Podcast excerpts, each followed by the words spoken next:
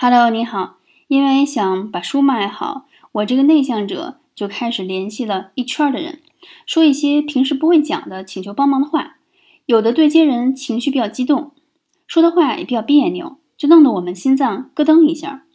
老公说我太敏感了，这个创业者得心特别大，能承受一切令人不舒服的。我一寻思，还真对，我呢内心太敏感，还是当个创作者好了。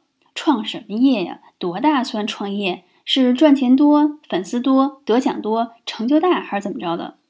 这些被普遍推崇的体验再多，对我来说也是烟消云散，不足为奇，比不上我写上一篇文章、画上一幅画。人得遵从自己的内心。那么问题来了，你是创业型的还是创作型的呢？